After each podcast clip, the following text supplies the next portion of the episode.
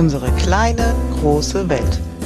Kurzweilige Gespräche mitten aus dem Leben. Mit Andrea und Carsten. Hallo Carsten. Um, Hallo, was machst du? Um, hey, das Ritual geht anders. Um, ich bin im Hier und Jetzt, verdammt nochmal. Du bist im Om. Hallo Andrea. Hm, wir wollen heute über das Hier und Jetzt sprechen. Das ist eine coole Sache, oder? Aber wenn du die ganze Zeit aber umsagen musst, nicht so. Ja, ich weiß noch nicht, ob man das umsagen muss. Vielleicht geht's auch ohne. Okay. aber ich habe mal gehört, dass Om hilft ungemein. Okay. Om. Wenn du das noch lange machst, muss ich zuhauen. Äh, aua? Ja, genau. Hm. Das Hier und Jetzt ist ja ein viel zitiertes äh, oder ein viel, viel zitierter und oft gebrauchter Begriff. Ja, lass mich mit dem Hier anfangen. Aschaffenburg. Jetzt, ähm, habe gerade keine Uhr an. Ja, egal. Aber irgendwie Mai 2020. ja. Äh, 22. Oh ja. Ups, Bist du deiner Zeit hinterher? Nein, ich bin nur kurz ja. verrutscht. Nein, das ist ein, ein, meiner Meinung nach sogar überstrapazierter Begriff, weil äh, jedem einen, jeder einem ständig erzählt, ach sei doch mal im Hier und Jetzt hier. Und solange du im Hier und Jetzt bist, ist auch alles gut. Ja, ich kann das nur teilweise bestätigen. Manchmal ist es hier und jetzt auch recht doof. Ja, ein guter Grund, sich zu verdrücken. Mhm. Und trotzdem ist es so, dass das Konzept schon interessant ist und seine Daseinsberechtigung hat. Ja, warum? Hm, warum? Ähm, weil, also wenn ich mal die linke Gehirnhälfte zuschalte. Ja. Klick. da ist sie. Ähm, dann ist es offensichtlich so, dass, hm, lass mich kurz ausholen dass dieses Konzept von im Jetzt sein und so weiter, das kenne ich verbal schon recht lange. Mhm. Und über die Jahre hat sich zu dem Hören der Worte ein gewisses Maß an Verstehen der Worte und auch an Fühlen dieses Konzeptes hinzugesellt. Ja. Und ähm, ich kann, ich erinnere mich, dass, also es, als ich das erste Mal im Judo bei einem Wettkampf auf der Matte stand. Mhm. Und das war im zarten Alter von 40 Jahren. ähm, da habe ich mir dann, ich weiß nicht, ob ich mir noch währenddessen gedacht habe oder hinterher dann, so im Hier und Jetzt wie in dieser Situation war ich noch nie in meinem gesamten Leben. Mhm. Weil deine vollständige Aufmerksamkeit wirklich auf das Hier und Jetzt gerichtet ist. Mhm. Weil wenn dieses nicht wäre, würdest du sofort fliegen. Ja. ja. ja. Also es ist, ähm, das ist so ein bisschen eine Extremform von hier und jetzt, aber jetzt kommt die linke Gehirnhälfte wieder ins Spiel. Wenn du dir überlegst, dass es letztlich, und das ist auch so ein geflügeltes Wort, es gibt keine andere Zeit als das Jetzt. Also sprich, Zeit ist eine Aneinanderreihung von vielen Jetzt-Momenten. Ja. Und das ist offensichtlich wahr, weil wenn ich jetzt sage, dann habe ich in der Vergangenheit jetzt gesagt. Naja, und wenn ich in der Zukunft hast, jetzt sage, und wenn ich in der Zukunft jetzt sagen werde, dann habe ich es noch nicht gesagt. Ja. Weil es ja in der Zukunft ist. Also letztlich gibt es nur so eine Aneinanderreihung von ganz, ganz vielen Jetzt-Momenten und das ist das Einzige, was, was uns tatsächlich zur Verfügung steht, was wir beeinflussen können und auch das Einzige, was jetzt gerade passiert. Ja, das stimmt. Handeln kannst du nur in der Gegenwart, in mhm. dem Moment, in dem du gerade bist. Du kannst die Vergangenheit nicht mehr ändern und die Zukunft beeinflusst du durch das, was du gerade tust.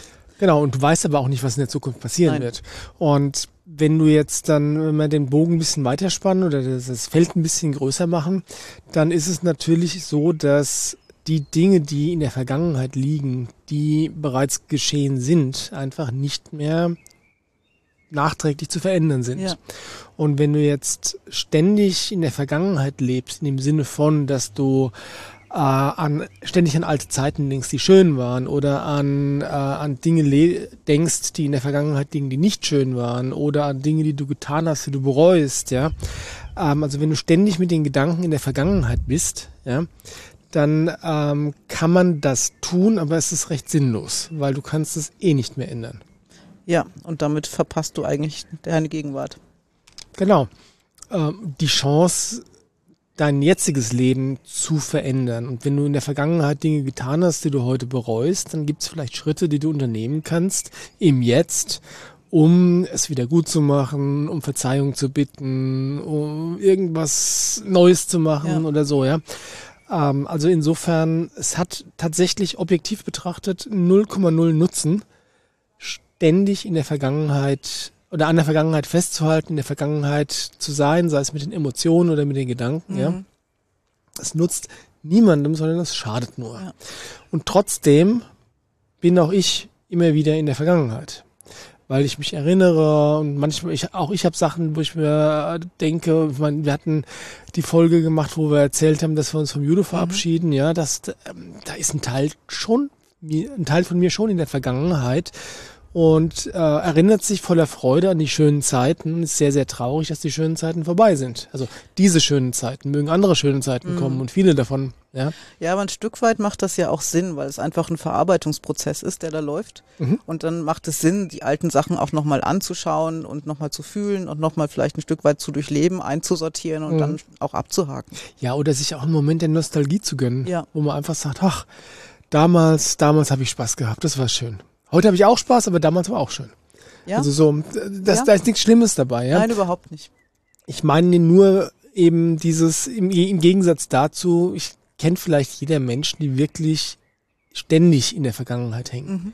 und gar nicht mehr in die Gegenwart Und zurückkommen. dadurch durch die Vergangenheit ja auch sehr bestimmt werden. Das passt ein bisschen zu der Traumafolge, die wir hatten. Ja, Mhm. dass die Vergangenheit deine Gegenwart und damit auch deine Zukunft bestimmt.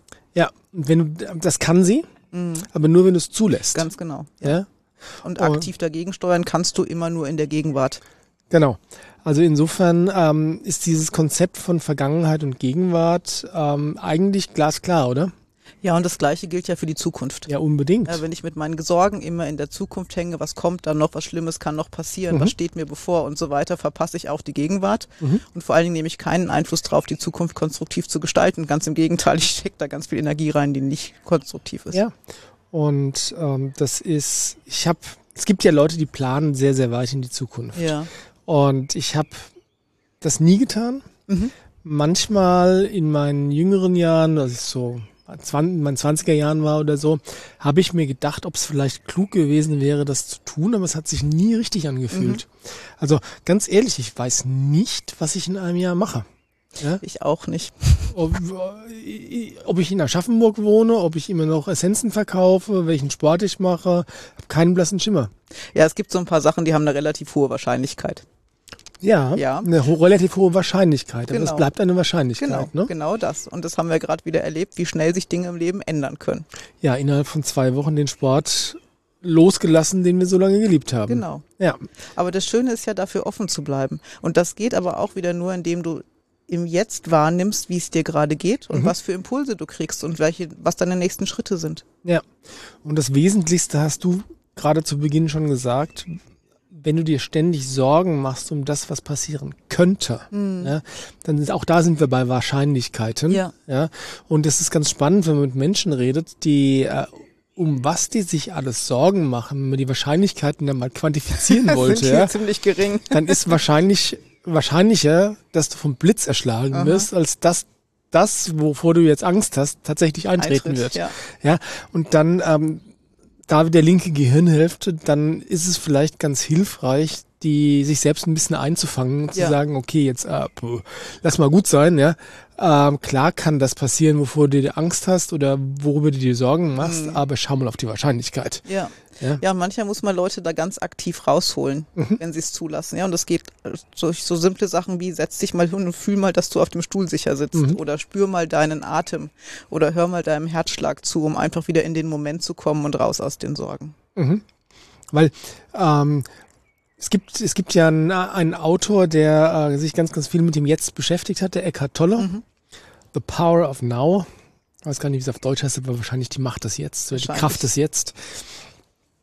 Und da sind, ähm, ich stimme nicht 100% mit dem Tolle überein, muss ich ehrlich sagen, weil der hat, da redet ja noch von Schmerzkörper und weiß nicht was Mhm. alles. Ähm, da habe ich jetzt nie so den richtigen Zugang zu gehabt, aber ähm, ein Satz, und ich glaube, dass der vom Tolle ist, oder ein, ein, ein Denkansatz ist, ähm, jetzt in diesem Moment, genau jetzt in diesem Moment, also wir sitzen jetzt hier im, draußen, es ist ähm, noch halbwegs warm, ähm, es steht Wasser auf dem Tisch, äh, ich habe keinen Hunger, ich weiß, dass da ein Haus steht, wo ich hingehen kann, wo ich heute Nacht schlafen kann, ja, also und ich habe gerade keine Schmerzen, es ist also in jetzt in diesem Moment ist alles perfekt. Ja.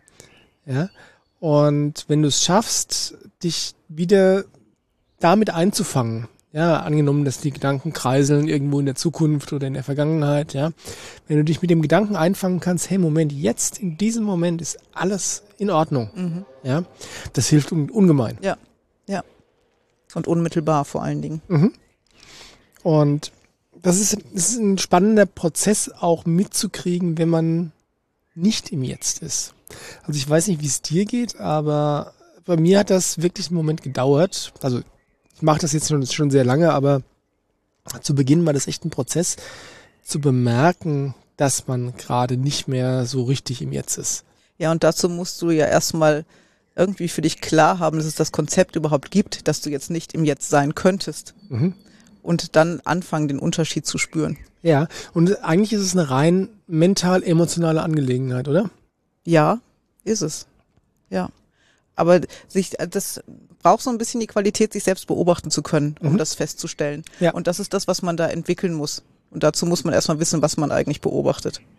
Aber Oh, jetzt wirst du philosophisch. Ja, Erzähl mal. natürlich gerne. Aber ja, aber ich meine, ich switche auch gerne in Altersphasen hin und her. Das erlebe ich immer wieder. Und seitdem ich das Konzept kenne, kann ich das beobachten.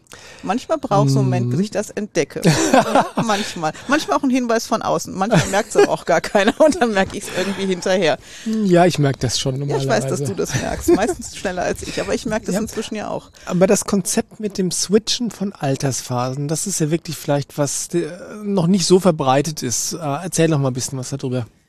Ja, ich glaube, das kennen wir alle, dass wenn wir uns mit jemandem unterhalten und das ist meistens dann in stressigen Situationen oder in Konfliktsituationen, dass wir feststellen, das Gegenüber reagiert jetzt nicht wirklich klar und erwachsen, wenn wir es eigentlich mit Erwachsenen zu tun haben und nicht mit unseren Kindern, sondern benimmt sich ziemlich kindisch oder benimmt sich pubertär oder ähnliches. Und ähm, dann ist das Gegenüber vermutlich auch genau in diesem Alter gerade, weil es vielleicht eine ähnliche Situation da erlebt hat, weil unsere Situation was ausgelöst hat und es hat den anderen in das jüngere Alter katapultiert. Mhm. Ja, ich krieg nicht, was ich will, oder es ging mir mit drei Jahren genauso und dann kommt die Trotzphase wieder hoch. und das Gegenüber merkt es vermutlich noch nicht mehr. Ja, manchmal ist es tatsächlich so, als würde man dann ähm, entweder man beobachtet es von außen oder man spielt gerade mit, dass man sich im Sandkasten wiederfindet Hm. und mit Sandförmchen wirft. Ja. und das lässt so einen Konflikt dann nicht besonders schlau lösen, weil Kinder brauchen da ein bisschen Unterstützung dazu. Ja, und das, was ich jetzt gesagt habe, ist natürlich nur bildlich gemeint gewesen, Ja. aber wenn man sich selbst beobachtet, und das mag jetzt mal die Anregung an, an alle Zuhörer sein, das mal zu tun, ja, wenn ihr reagiert auf eine Situation, die, äh, wie soll ich sagen, na, na, man hat eine große Reaktion auf eine kleine, nein, eine große Reaktion auf eine kleine Situation. Mhm. Das heißt, man reagiert über. Äh, oft ist das dann deswegen, weil irgendein ein Trigger ausgelöst Ja. wurde. Das heißt, ein, ein alte, eine alte Verletzung oder eine alte Erinnerung oder irgendwas Altes auf jeden Fall ist durch das, was jetzt gerade passiert ist, angetriggert worden und die Reaktion, die dann kommt, ist nicht dann nur auf das, was gerade jetzt passiert ist, sondern schließt das Alte mit ein. Ja, und die Verhaltensweisen sind dann oft auch dem jeweiligen Alter angemessen. Also es sind kindliche Verhaltensweisen, die dann da kommen. Ja, oder Pubertäre oder Ja, genau. Jugendliche oder oder oder, ja. Genau. Also man rutscht da quasi in, äh, in die Rolle seines jüngeren Ichs rein und ähm, ja, verhält sich so, wie man sich damals verhalten hätte. Genau. Und agiert das aus und kriegt es gar nicht spitz und das Gegenüber kann einen aber nicht mehr erreichen, weil man in einem ganz anderen Film ist. Mhm. Wenn man das, wenn man das jetzt, also wenn man, wenn man nicht derjenige ist, der da in das Alter reinrutscht, dann ähm, ist die einzige Möglichkeit eigentlich, sich aus der Situation rauszuziehen, oder? Ja, wenn du das erkennst, kannst du vielleicht noch einen liebevollen Hinweis geben, du komm mal wieder zu dir Mhm. und lass uns später drüber reden und dann aus der Situation rauszugehen. Du kannst da nichts dran tun. Wobei man jetzt auch sagen muss, ähm, es ist nicht immer so krass, dass es eskaliert. Ne? Muss ganz es ja ganz nicht. oft ist das, äh, geschieht das auch so in, in kleinen Dosen, sag ich mal, ja. Ja, Wo man dann einfach, wo es auch nicht schlimm ist und man muss nicht rumschreien oder rumheulen oder sonst irgendwas, sondern ähm, man merkt nur entweder man selbst oder man sieht, dass der andere jetzt einfach offensichtlich gerade nicht das erwachsenen Ich ist, das äh, da in, in, in körperlicher Form vor einem Ja. steht, sondern äh, gerade in irgendeinem anderen Alter unterwegs ja ist. dass da irgendeine Bedürftigkeit mitläuft oder irgendeine Verletzung oder so, die einfach angetriggert wurde. Genau. Kleiner, gut gemeinter Tipp, ähm, wenn ihr feinfühlig seid und sowas merkt, die andere Person will das in dem Moment in der Regel nicht hören und es ist auch nicht förderlich für die Situation, das dann jetzt jedem auf die Nase zu finden. Ja. Hey, du verhältst dich ja gerade wie ein Dreijähriger. Ja, das kommt dann meistens nicht gut an. Nee, kommt nicht gut an. Nee. Also dann lieber gut für sich selber sorgen, die Situation irgendwie verlassen und gucken, dass der andere wieder erwachsen werden kann. Genau, und wenn es eine Person ist, die euch nahe steht, mit der ihr über sowas reden könntet, kann man es im Nachgang vielleicht mal Genau. erwähnen. Aber es muss nicht immer negativ sein. Okay. Also ich finde auch total cool, hin und wieder auf dem Bordstein zu balancieren. Und dann Oh ja. ähm, bin ich aber nicht 49, sondern drei oder vier oder fünf. Mhm. Und das Oh, Fangspiel. du bist ja 49. ja, schön, gell? Ich noch nicht. Ja, das ist Pech gehabt. Pech, Du wieso? kannst nachkommen. Ist schön hier. Ah, okay. Das tröstet mich. Ja, natürlich. Ja. Ja, oder auch beim Fangenspielen auf der Judomatte mit Ja. den Kids. Ja. da war ich definitiv nicht unbedingt erwachsen. Es war einfach cool. Oder beim Raufen mit den Kids. Ja, Ja. total. In, in den Pausen immer, wenn sie, Ja. wenn sie alle auf mir draufgehangen haben. Ja. Schnüff. das ist ein Teil, den ich vom Judo wirklich sehr, sehr Ja, vermisse. das war wirklich das cool. war wirklich cool. Und es war also, es hatte einen therapeutischen Nebeneffekt für mich wirklich, gell? Weil Ja. das mir wieder den Zugang zu diesem Alter von, weiß ich, Grundschulalter ja, aufgemacht, aufgemacht hat. ja, und zwar zu den positiven Aspekten. Ja. Ja. Und das ist natürlich, wenn man, äh, wenn man von verschiedenen Altern redet, kommt sowas wie das innere Kind natürlich Ja, in der Regel auch auf als Thema. Und da ist es wirklich wichtig zu verstehen, dass das innere Kind natürlich einmal der Teil ist von uns, der die ganzen Schmerzen gespeichert Mhm. hat, die Verletzungen. Aber auf der anderen Seite auch der Teil, der die, diese kindliche Freude, die kindliche Naivität, die Unbedarftheit, ja die Neugier, dieses Ja. Entdecken wollen in sich trägt. das gehört auch alles zum inneren Ja, Kind. ja. Und ich weiß nicht, wie es wie es dir geht, aber bei mir war dieser Teil wirklich sehr lange, sehr, sehr, sehr weit weggeschlossen. Mhm. Nicht so weit wie bei dir, glaube ich. Aber ich Mhm. habe das auch sehr genossen, das mit den Kindern nochmal Mhm. ausagieren zu können. Also insofern ist es nicht, nicht immer schlecht, wenn man gerade drei oder sieben oder acht Überhaupt nicht. Und Ja. das, nee, gar nicht schlecht. Wichtig ist vielleicht ein Bewusstsein dafür zu entwickeln. Das macht das Leben leichter. ist. Und es muss der Situation angemessen sein. Ne? Ja, ja, klar. Ja, ja, ja, Ja. Hast du festgestellt, dass dann außer in Altern zu switchen auch plötzlich sprechen kann wie andere Personen und sich verhalten kann? Also ich glaube, ich, dass man manchmal sich verhält wie seine Vorfahren oder genauso klingt wie seine Mutter Okay. oder so. Und dass das auch ganz schön was macht. Also dass man in solche Muster auch fallen kann, unbewusst. Jetzt machst du ja jetzt nochmal ein ganz neues Fass auf kurz vor Schluss. Kurz vor Schluss, ja nur mal so als, als Denkanstoß. Und das ist das, was, was Klienten oft auch erzählen. Mhm. Und dann schimpfe ich mit meinem Kind und ich höre mich genauso an wie meine Mutter und das wollte ich aber nie. Mhm. Ja, und dann weiß nicht, in was man dann da schlüpft, aber ganz man selber ist man in dem Moment, glaube ich, Meinst auch du? nicht. In der Kinesiologie gibt's ja da das Konzept des Surrogats. Mhm. Äh, dass man im Prinzip mh, Emotionen, Verhaltensweisen, Gedankenmuster von anderen übernehmen kann. Ja. Ähm, das ist möglich. Müs müsste ich mir mal Gedanken drüber machen. Können wir vielleicht auch nochmal eine Folge drüber machen. Ähm, ist möglich. Oder vielleicht, wenn in der Situation, wo du die du jetzt beschreibst, ist es vielleicht auch einfach Gewohnheit oder ähm, ein, ein Muster, ja, das das übernommen wird. übernommen wird, genau. Ähm, möglich, keine Ahnung, müsste Ja. man sich wirklich mal Gedanken drüber machen. Können wir in der nächsten Folge machen, in einer der nächsten oder irgendwann.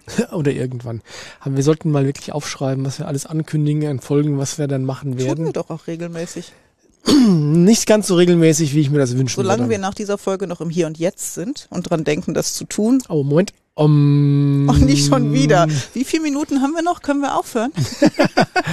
Ja, ich glaube, wir können jetzt so langsam unsere Zuhörer erlösen. Also der Carsten muss jetzt weiter umsingen und ich kann mich verpieseln und dann ist alles gut. die Toilette ist da hinten, Danke. nur so für den Fall der Fälle. Mhm. Ja, nee, also hier und jetzt ist wert, wirklich drüber nachzudenken und versuchen, das Konzept irgendwie zu begreifen. Ja, Nicht nur mental, sondern auch wirklich emotional und auch äh, eigentlich körperlich auch. Ne? Ja. Es lohnt sich, weil dann kann man nämlich wirklich den ko-kreativen Prozess des Erschaffens des eigenen Lebens kann man, siehst du, fängst auch schon an, kann man, äh, kann man einfacher nutzen, als wenn man ständig irgendwo rumschwirrt, nur nicht in der Gegenwart, weil hier findet das Leben jetzt statt. und es macht auch das Zwischenmenschliche leichter, wenn die Anwesenden im Hier und Jetzt sind. Das ist zweifellos so. Das lassen wir noch als Schlusswort gelten, oder? Tun wir. Macht's gut. Macht's gut. Ciao. Ciao.